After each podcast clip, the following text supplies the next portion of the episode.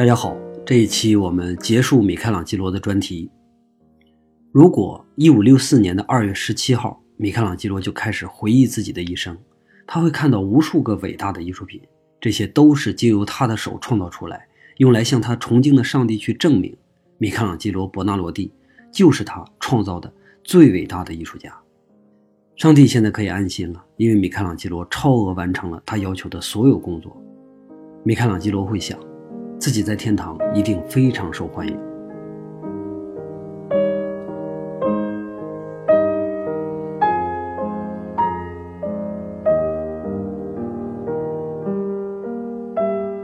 教皇尤利乌斯把西斯廷的脚手架撤了之后呢，就带兵打仗去了。米开朗基罗反复的问他什么时候可以复工，教皇呢就一直没有答复。无奈之下，他只能先回到佛罗伦萨。回到家，他听到的第一个消息就是，他的哥哥莱昂纳多死了，死在一座遥远的修道院里，死于过度的宗教狂热。但是全家人好像都没有显出有多么的悲伤。他的父亲看起来比任何时候都快乐。老人现在已经把他所有的钱都拿来购置了房产，而且还重新当上了官儿在米开朗基罗出生之前，他也曾经当过治安官，但是那是很久之前了。现在索戴里尼又给了他一个职位，虽然只是个村官啊，但是洛多维克把自己的架子啊端得跟市长一样大。米开朗基罗笑了笑，家里人都活得体面，住在大房子里，像其他的古老的贵族一样，可以去参加佛罗伦萨的市民代表大会。但是没有人会注意到他现在已经严重弯曲的后背，已经昏花的眼睛，还有松动的牙齿。他现在才三十多岁，这本应该是人生最好的年龄。可他却是老态龙钟，在伯纳罗蒂家看来，他只是那个世界级的艺术家和全家人的摇钱树。没过多久，教皇打了败仗，一路狼狈地逃回了罗马。米开朗基罗也马上启程，他要回去向教皇再次申请继续工作。不知道是布拉曼特的主意，还是说拉斐尔本人的想法，西斯廷剩下的一半天顶画好像要更换画家了。谁都清楚。画完《创世纪》意味着什么样的荣耀？所以拉斐尔一定想做，米开朗基罗同样也一定不会交出来。在米开朗基罗努力的争取之下，他终于留下了这份任务。但是从那之后，米开朗基罗和拉斐尔变得水火不容。三年之后，《创世纪》终于完成了。不用说，当时的欧洲人，即使今天我们去看，也仍然会觉得震撼。尤其是当我们知道这是米开朗基罗单枪匹马。耗时四年多的时间，用惊人的意志力来完成这张画作时，它会显得更加的恢宏。上一期讲的时候，我看到有听众留言说想听到我讲一下这张画。其实我觉得这张画可讲的东西不是很多，差不多基本上也在上期都提到了，比如说创造视觉的假象、重新分割空间等等。不过啊，我在网上看到过一些猜测啊，也挺有意思的。当然，这都是纯粹的猜测，没有任何的实际根据。在《创世纪》有些图像里边，米开朗基罗好像隐藏了自己对于人体结构的一些认知。比如说，上帝创造亚当这张最著名的画里边，上帝身后的那个大斗篷好像一个大脑的解剖图；还有一张画上，上帝的臀部好像是一个肺。反正类似的对比挺多的。因为米开朗基罗解剖过无数个尸体，所以这些猜测也不是没有可能。他所从事的所有的解剖都没有办法跟别人说，他画的那些速写也都烧掉了，所以把他们暗藏在这个画里，这个理由啊也能说得通。不过这些说法并没有经过任何科学机构的证明，就跟《达芬奇密码》里边写的那些东西一样，都属于是精彩的猜测。我还看过另外一个说法啊，说《创世纪》跟阴阳五行非常合。这个东西呢，我没仔细看啊，大家就听个新鲜得了，尽量的别往心里去。《创世纪》的完成对于全罗马，尤其是尤利乌斯教皇来说，简直就是天赐的礼物一样。因为尤利乌斯上任以来一直在发动战争，打压异己，扩张领地。前几年的时候还有一些建树，但是自从上次对阵法国失败以来，一直到他之后的这三年，教廷的声望每况愈下。他曾经迎来的那些土地都重新一一失去。教皇国和他上任之前唯一的区别就是，国库因为他那些战争变成了负资产，甚至连王冠上的那颗红宝石都被他偷偷的典当。曾经不可一世的尤利乌斯，现在就是一个失去了锋芒的老人。他看着米开朗基罗，有气无力的跟他说：“你的《创世纪》算是我留给罗马最好的东西，感谢你。为了表彰你的功勋，我决定加付你两千金币，并且允许你现在开始修建我的陵墓。”米开朗基罗，现在回到你最喜欢的大理石旁边吧。几个月之后，教皇就死了。临死之前，他看到了米开朗基罗雕刻的那个还没有完成的摩西像，一座坚毅无比的先知像。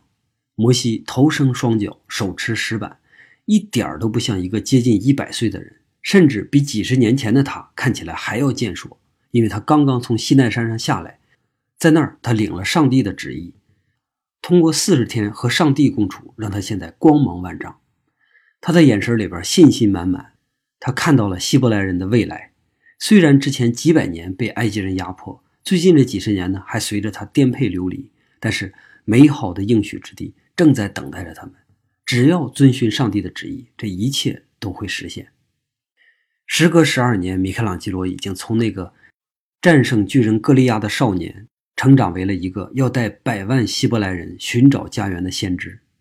这不仅仅是他的雕刻作品，更是他对自己的期许。曾经，他赢得的是一场艰难的战斗，而他现在要赢的是人生这场漫长的战争。虽然已经把人民带出了埃及，但未来还有无数个坎坷等着摩西。就像虽然已经成了世界级的艺术家，但是未来更长的人生里边，等待他的痛苦仍然还有很多。教皇去世，所有红衣主教聚集在罗马，在教皇宫里边你争我斗。选举下一任的统治者，每一任教皇通常都需要几天甚至十几天才能选出来。这期间呢，各个派系之间相互平衡、交换利益，直到最终大家意见统一的时候，才会对外宣布结果。这次的选举其实并不是很难，因为有一个红衣主教从来没有在教廷内部树过敌，而且他也有足够的财富去打点那些反对者。这个人就是美第奇家的乔凡尼，我们以前说的那个小胖子。尊号为利奥十世。可能听起来，美第奇的上任对于佛罗伦萨或者是对于米开朗基罗来说都是一件大好事，但是情况并不是这样。乔凡尼先想的是如何夺回佛罗伦萨，在他看来，佛罗伦萨就应该是美第奇家的，而现在佛罗伦萨是共和制，所以他要出兵逼迫索戴里尼让位。好在他钦定的统治者是他的弟弟朱利亚诺。是他三个兄弟里边性格最像罗伦佐的一个，但是无论如何，独裁是在所难免了。对于米开朗基罗来说，教皇上任也同样不是一件好事因为利奥十世要求他停止和上一任教皇之间的合同，因为他们俩之前还有那个修建上一任教皇的陵墓的合同嘛。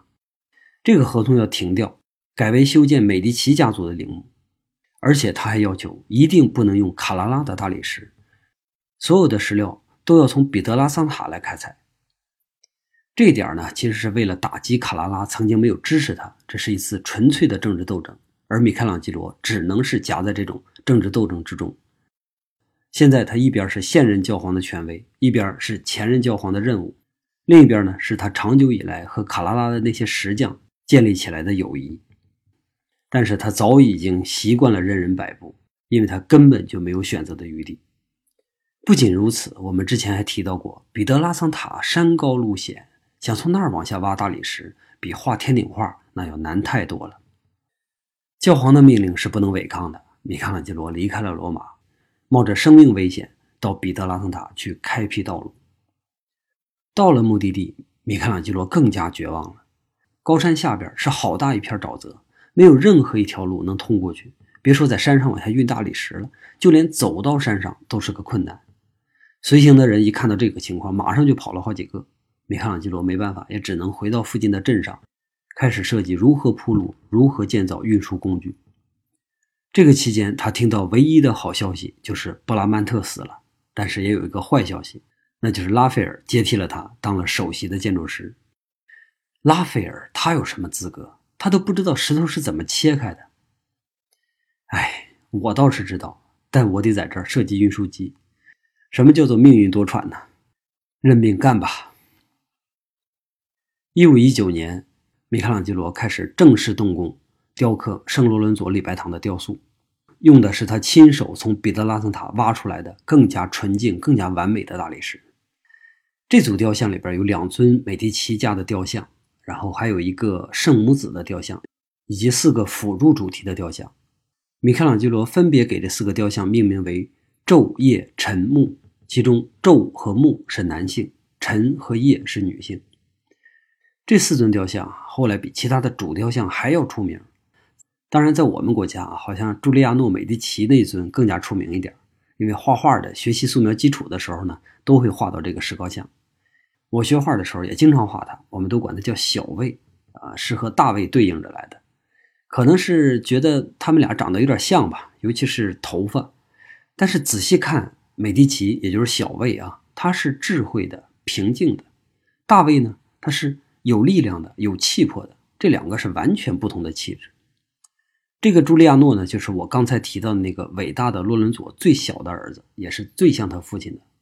当初利奥十世想让他接管佛罗伦萨，可是还没等到佛罗伦萨打下来，他就去世了。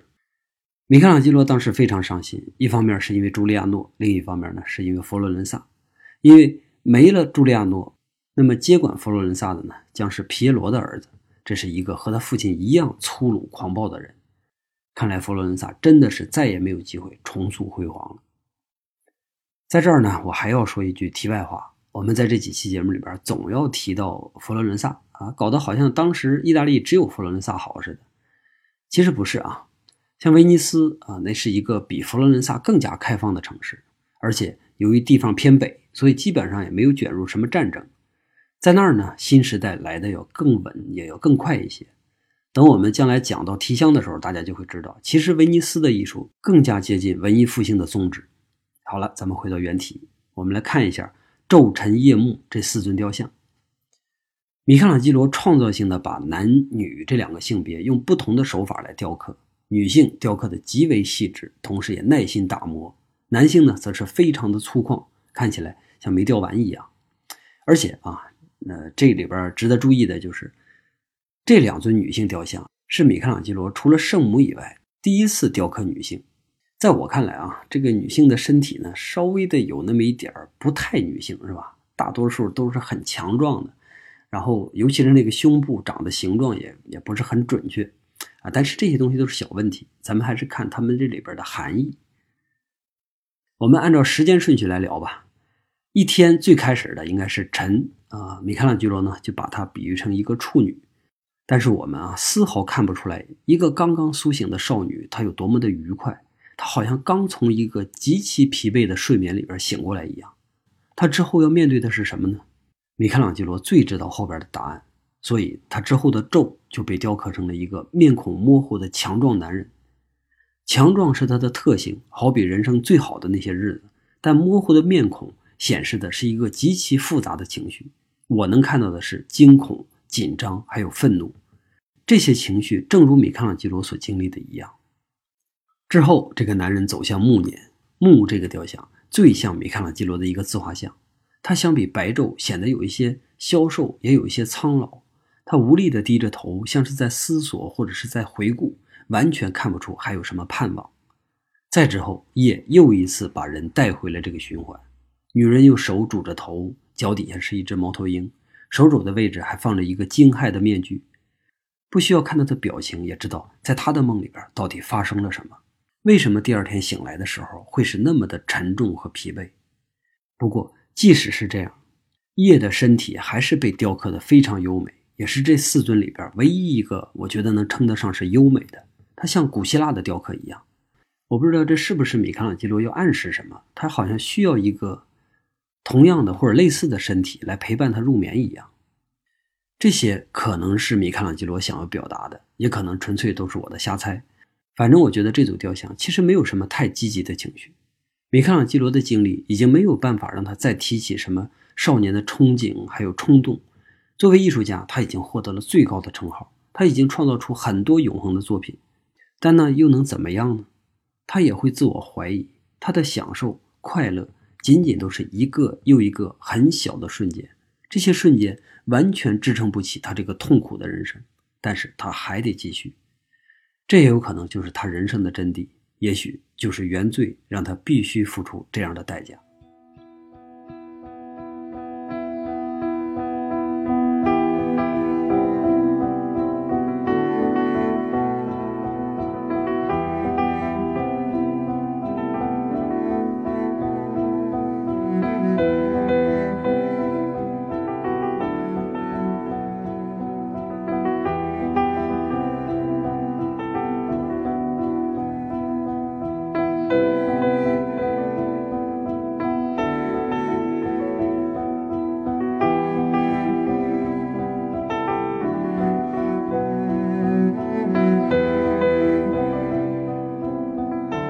美第奇的礼拜堂彻底完工是一五三四年，米开朗基罗五十九岁的时候。这十几年里边，其实发生了很多事。对于米开朗基罗这个大心脏来说，大多数事儿啊都已经没有办法对他造成什么困扰了。但是还有几件事是很关键的，我们要拿出来讲一讲。第一件呢是关于利奥十世。利奥和之前的那几个教皇不太一样，他对个人的财富不是很感兴趣，对于战争和领土也不感兴趣。他感兴趣的就是如何让罗马在他的治下再一次成为中心，而为了达到他这个目的呢，他选择的是艺术。有人说他在艺术上花的钱比前任在战争上花的那个钱还要多。当北方开始宗教改革的时候，人们都在指责教廷腐败，于是利奥就跟手下们说：“说我们能不能不买卖官职，不勒索来罗马朝贡的人呢？”大家都说：“如果这些事儿停了，那您的艺术之路拿什么去铺呢？”利奥听完想了想，啊，那你们就稍微收敛点吧。其实这话说跟没说是一样的，甚至可能还有反效果。所以在他在任期间，一切教廷的腐败现象都更加的猖狂。教廷里边乱，外边更乱。在法国和西班牙的带动下，世俗权力，也就是各国的国王，都在蠢蠢欲动。教廷的权力在一步一步的被压缩。现在利奥也是左右为难，眼看着自己对一切都无能为力。他只能像一只鸵鸟一样，把脑袋一下扎进深宫，更加沉迷于宫内的浮华假象。一五二一年的时候，利奥死了。新当选的教皇和前任教皇尤利乌斯是一个派系。那尤利乌斯的家人呢，就开始向米开朗基罗发难，以他没有完成合同为由，要求他还给尤利乌斯的家人八千个金币。米开朗基罗辩解说，教皇根本就没有给我那么多钱呐。可是人家拿出来收据证明，确实米开朗基罗在那期间一共真就领取过这些钱，但是一件作品都没给人家。米开朗基罗说，那些钱里边还有一大部分是西斯廷的天顶画的报酬啊。可是证据呢？证据在教皇的财务那儿，但是新任的教皇怎么可能让他去查呢？于是米开朗基罗的一切财产都被查封了，美第奇的礼拜堂也被迫停工。他变成了一个不守合同的人，一个身无分文的骗子，他都不好意思回家了。他知道，在看到八十多岁的洛多维克，他父亲会给他什么样的待遇。就这样，他在外边游荡了，甚至说是流浪了半年啊。之后，终于好消息来了，新任的教皇没当多长时间就死掉了，接替他的是美第奇家的第二个教皇朱利奥，也就是伟大的洛伦佐那位养子。米开朗基罗逃过一劫，得以重新回到礼拜堂工作。这个时候，他才刚雕刻完洛伦佐的雕像。别人问他：“你雕刻的为什么一点都不像洛伦佐本人呢？”他反问说：“千百年之后，谁还会记得洛伦佐长成什么样？”第二件事是跟新任的教皇朱利奥有关。他的法号叫做克雷芒七世啊，也可以翻译成克莱门特七世。他对米开朗基罗还算是不错的。给了他一个称号，还给了他终身的待遇，有点像现在的工资啊。即使你不干活，每个月可以拿到五十金币。但是除此之外，克莱芒那就是一个恶棍。他比利奥更加强硬，对艺术也没那么执迷。对他来说，当教皇不过就是自己扩充家族产业的一个机会。那么扩充产业，首要的就是要夺回佛罗伦萨，完成他哥哥没完成的遗愿。但是如果不通过武力的话，佛罗伦萨的议会是绝对不会屈服的，所以他集结了一个联合部队向佛罗伦萨进军。米开朗基罗刚从小礼拜堂走出来，就被请到了市政厅。全佛罗伦萨的人都希望他来组织修建防御工事，因为他现在是佛罗伦萨最懂建筑的人了。米开朗基罗临危受命，但是要对抗的是他的家人和资助者，这又是一道难题。在布置公事的时候，他听到有人跟他说：“现在教皇已经派出人来暗杀他，而且他也确实感觉到有人鬼鬼祟祟的跟着自己。”米开朗基罗怕极了，于是他连夜逃出了佛罗伦萨。至于他去了哪儿，谁都不知道。只是有一些传言慢慢的传回佛罗伦萨，有人说他在威尼斯被任命，有人说法国大使正在到处找他，想把他请到巴黎。看来佛罗伦萨就要失去这位当世第一的艺术家了。确实，他的第一现在已经没有任何人可以撼动。达芬奇和拉斐尔都已经死了。威尼斯的提香只会画油画，而且从没得到过教廷认可。不过两个月之后，米开朗基罗惭愧地回到佛罗伦萨。出逃的他其实并没有得到上面提到的那些待遇，而是真的像一个流浪汉一样，苟延残喘了两个月。全意大利都很乱，一个异乡人走到哪儿都充满危险。既然这样，还不如死在佛罗伦萨呢。于是他回来，只能是继续修建防御工事。战争持续了好长时间，最终教廷获胜了。米开朗基罗作为民兵委员会的防御工事负责人，一定是会受到惩罚的。这回他又得逃命了。不过这次他说死都不离开佛罗伦萨，他躲到了一个高塔上，靠每天夜里边格拉纳奇来给他送一些吃的维持。就这样，他在高塔上待了几个月，他被教皇的人请了下来。教皇原谅了他，告诉他可以继续修建小礼拜堂，并且把俸金改成一个月一百金币。米开朗基罗，你永远都是我们美第奇家的人，我绝对不会让自己的家里人吃亏。第三件事是习惯性的死亡。最开始是他的弟弟，在为伯纳罗蒂家生了唯一一个儿子之后，他的三弟死了。这是他所有的兄弟里边和他最好的一个。他死之前把孩子委托给自己的二哥。米开朗基罗答应他，一定会给小利奥纳多一个最好的生活。后来这个孩子慢慢长大嘛，想跟他二伯父学习雕刻，但是被米开朗基罗给拒绝了。他告诉孩子，等你再长大一点我就会把你交给羊毛工会。到那儿去做学徒，等到你十五岁之后，我就给你开一家羊毛商店，你会有一个和我完全不一样的人生。第二个死的是他的父亲，老多诺维克临死前跟米开朗基罗说：“我本来指望着是活到九十岁的，但是我受够了，我一点都不希望再睁开我这双眼了。你还有两个弟弟和一个侄子，这些都是你的责任，不要辜负了我的期望。”米开朗基罗在想。自己的父亲到底受够了什么？如果这个世界上有受够了的人，那应该是我才对呀。不过父亲终究是父亲，是不容置疑的，对吧？只是自己另外两个弟弟都是不争气的王八蛋。老四就是原来那个小流氓，现在他长大了，只不过就是变成了一个四十岁的流氓而已，还是那样无所事事。只要是米开朗基罗不给他钱，他就开始到处说自己哥哥的坏话。老五呢是一个毫无梦想的人，就喜欢种地。在米开朗基罗看来，自己的弟弟种地啊，很明显是有辱伯纳罗蒂家的形象，所以求了他好几次，但他执意不肯搬到城里来。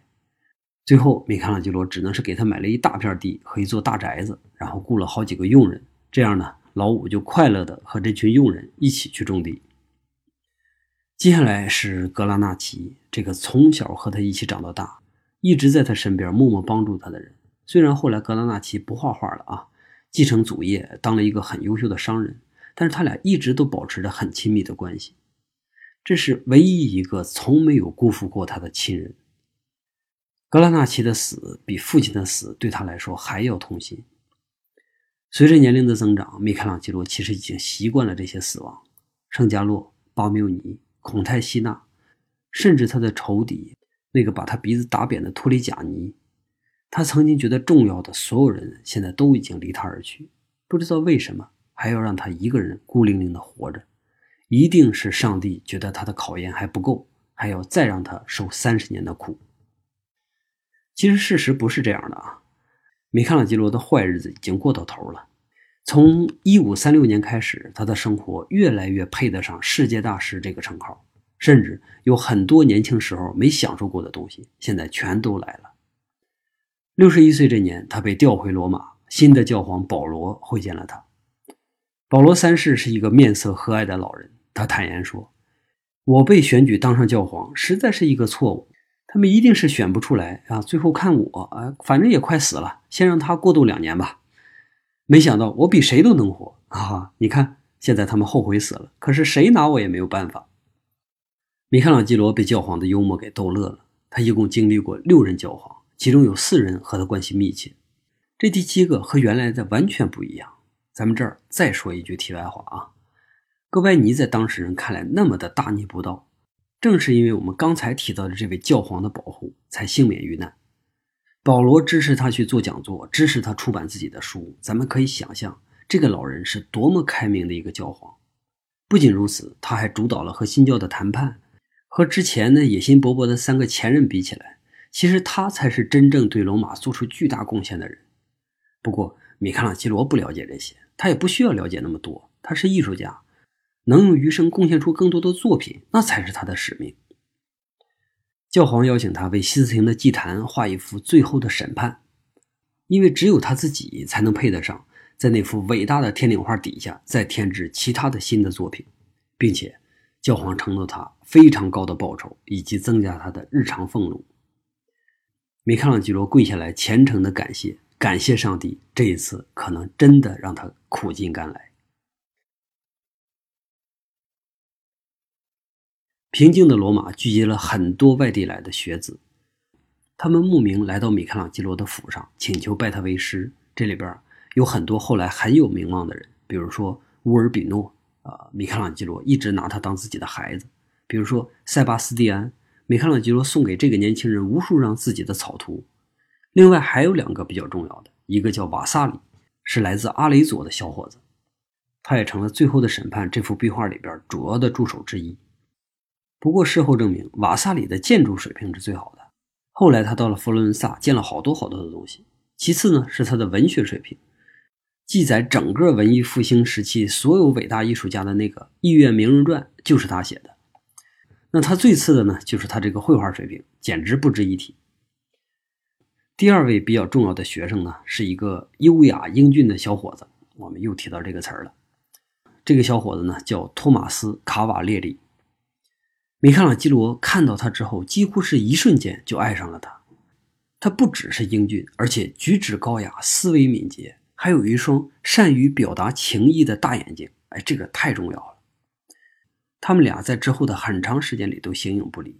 米开朗基罗为了他，还改变了自己多年以来的行为习惯。他开始注重穿着，经常洗澡，甚至还往身上掸一些香水。爱情的力量真是大啊！他让我学会了像达芬奇一样生活，而托马索就是我的萨莱。那个时候，同性恋是重罪，外界也经常会传出流言蜚语。但是米开朗基罗坚持和托马索在一起，教皇呢就出面替他们俩作证，说他们俩是纯洁的师生友谊，啊，多么令人羡慕的一对师生啊！快去帮我画壁画去吧。接下来又是一个六年，谁也想不到一个快七十岁的老人还能完成这么大幅的创作，而且今天看来，这幅画啊仍然是一幅米开朗基罗单枪匹马的作品，极少有学徒帮助完成的部分。我们来看一下这幅巨大的、复杂无比的画面吧。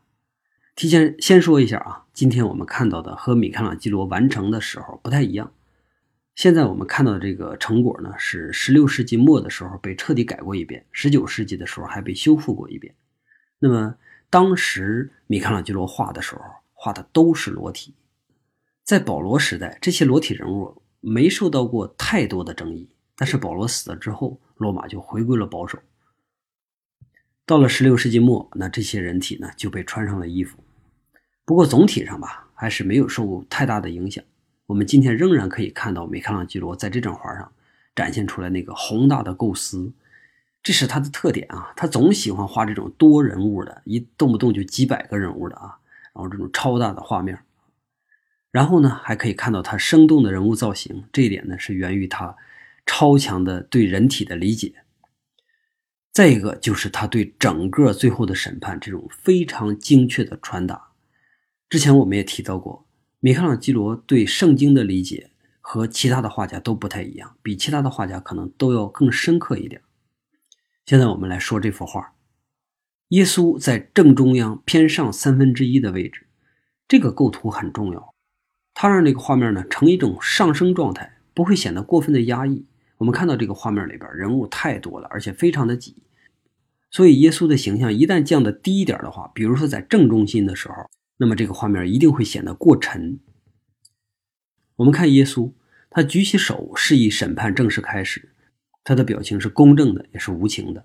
玛利亚就不一样了，她依偎在自己儿子的身旁，在米开朗基罗眼里边，玛利亚永远是一个慈爱的母亲，所以她不会像神那样面无表情。而是充满悲悯的去望向众生，在他们周围围绕的是基督教的圣人和十二个使徒，在使徒们的右下角，那个手持人皮的叫圣巴尔多茂路，他也是十二使徒之一啊。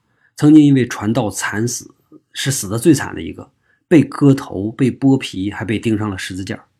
米开朗基罗把自己画成一张人皮，拿在他的手上，是不是也暗示着自己为了艺术，同样牺牲了自己的全部呢？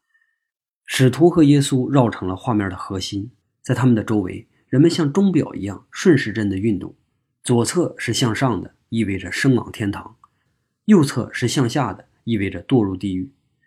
升往天堂的人惶恐、期盼、喜悦；堕入地狱的人迟疑、悔恨、哀嚎。揭幕的那一天，米开朗基罗被邀请到场，他好像很久没有亲眼看到人们惊讶。很久没有亲耳听到人们欢呼了。不过，人们看到壁画的时候，也会有人质疑：如此庄重的场合，画上有这么多的人体，会不会亵渎了神灵？教皇说：“米开朗基罗画出了真正的天堂和地狱，有耶稣在，那么这些人体都不在我的管理范围。”说完，他就向米开朗基罗眨了眨眼。米开朗基罗再一次深情地向教皇鞠躬致谢。啦，啦啦啦啦啦，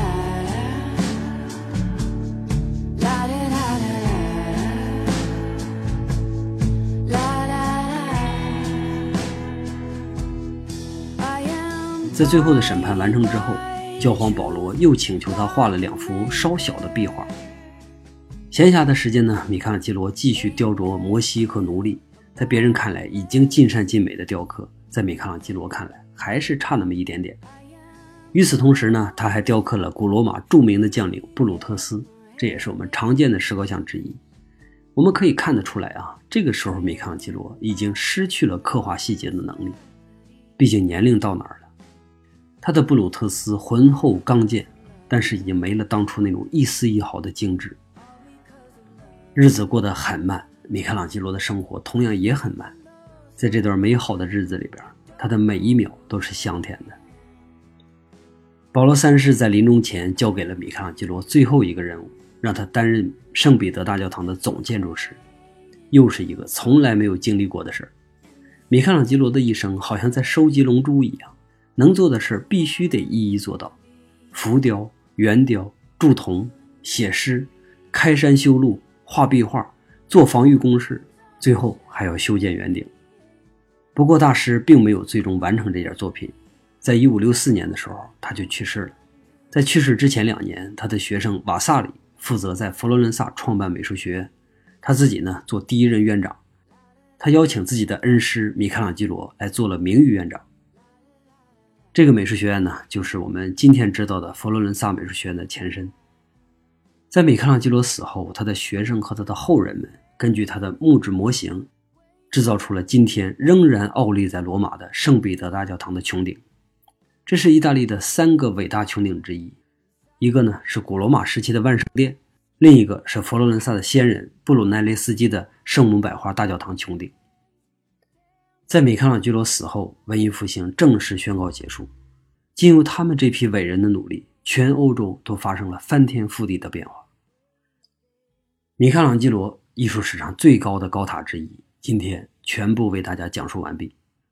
我讲述的内容呢，也融合了好好多本书啊，里边主要的呢有《米开朗基罗传》，还有我米开朗基罗雕刻家，还有一个呢就是《名人传》，还当然还有一些其他的资料了啊，借鉴的不多，就不给大家提名了。这里边呢也有一些我自己编的和自己理解的内容。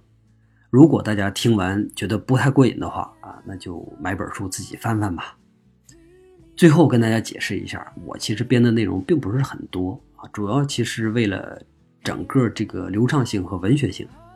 另外还有一个就是我的读音问题，呃，这个，呃，比如说解剖啊，这这个我知道念错了，但是实在是比较难改，希望大家能谅解。好了，这期节目就是这样，咱们下期再见。